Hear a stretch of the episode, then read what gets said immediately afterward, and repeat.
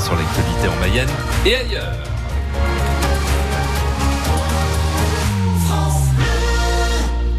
Et Armel, c'est la fin du rêve européen pour le PSG. Oui, encore raté pour le club parisien, battu hier soir à Lisbonne par le Bayern Munich 1-0 en finale de la Ligue des Champions. Ironie du sort, c'est un Français qui a inscrit le seul but de la rencontre, un ancien parisien, Kingsley Corman, à la 59e minute. Dans la soirée sur les Champs-Élysées, à la tension du match a succédé la déception immense des supporters, puis des scènes d'affrontement avec les forces de l'ordre.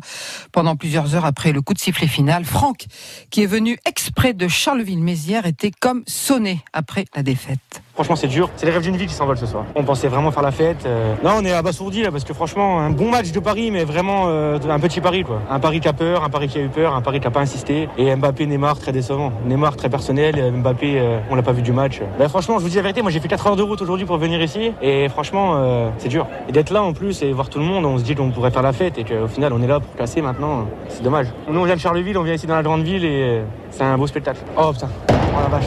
Regarde le monde, regarde le monde qui court là. Tu vois, ça c'est un mouvement de foule ça. Et on est venu là pour voir un petit peu ça. On décompresse un petit peu après cette, euh, ce gros match. C'était quand même un match tendu. On a eu des très bonnes occasions. C'était pas loin. Mais bon, ce sera pour l'année prochaine. Franck, supporter de PSG au micro de Paul Certilange. Et pendant que les Parisiens faisaient grise mine, à l'autre bout de la France, explosion de joie des Marseillais.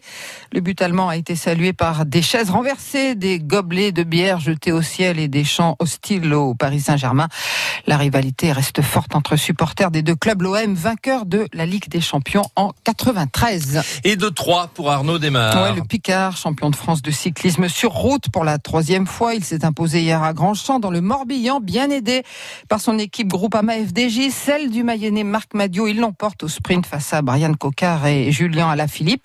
Quant à nos Mayennais, ils sont loin au classement. Justin, Justin Mautier, BNB Hotel Vital Concept, 84e à plus de 8 minutes du vainqueur. Arnaud Qui faisait partie de l'échappée du matin a abandonné, ainsi que Clément Davy. Nous sommes dans une situation à risque face au Covid-19, a mis en garde le ministre de la Santé dans un entretien au journal du dimanche. Olivier Véran qui craint une contamination des plus jeunes vers les personnes plus âgées, donc plus fragiles. Près de 5000 nouveaux cas ont été enregistrés en France au cours des dernières 24 heures. En Mayenne, le dépistage se poursuit. Un bus sera aujourd'hui à Saint-Jean-sur-Mayenne, place de l'église. Un autre à Goron, sur le parking des anciens combattants près de la piscine et un troisième quartier Saint-Nicolas à Laval sur le parvis de la maison de quartier. Dépistage euh, gratuit sans rendez-vous de 8h30 à 13h et de 16h30 à 19h30.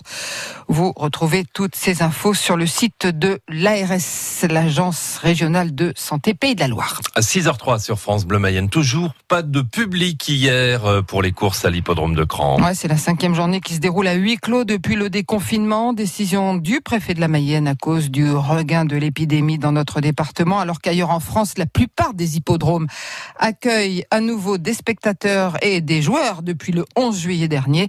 Forcément, à Cran hier, l'ambiance des courses était bien triste, Ror Richard. Aucun bruit dans les tribunes. Elles sont vides alors que l'hippodrome peut accueillir d'habitude jusqu'à 30 000 spectateurs.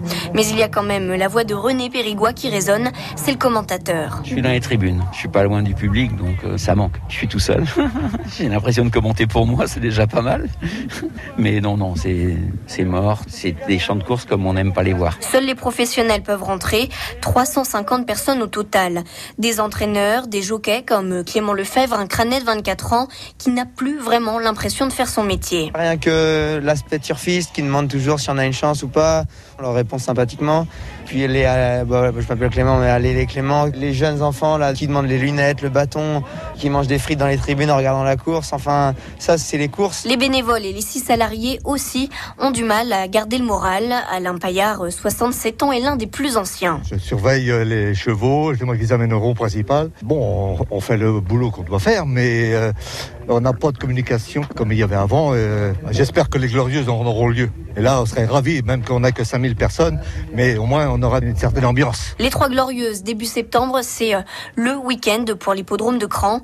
400 000 euros sont distribués aux coureurs. Il faut euh, désormais attendre la décision de la préfecture. les Trois Glorieuses du 5 au 7 septembre et du point de vue financier, le huis clos a déjà fait perdre l'hippodrome de Cran entre 15 000 et 20 000 euros.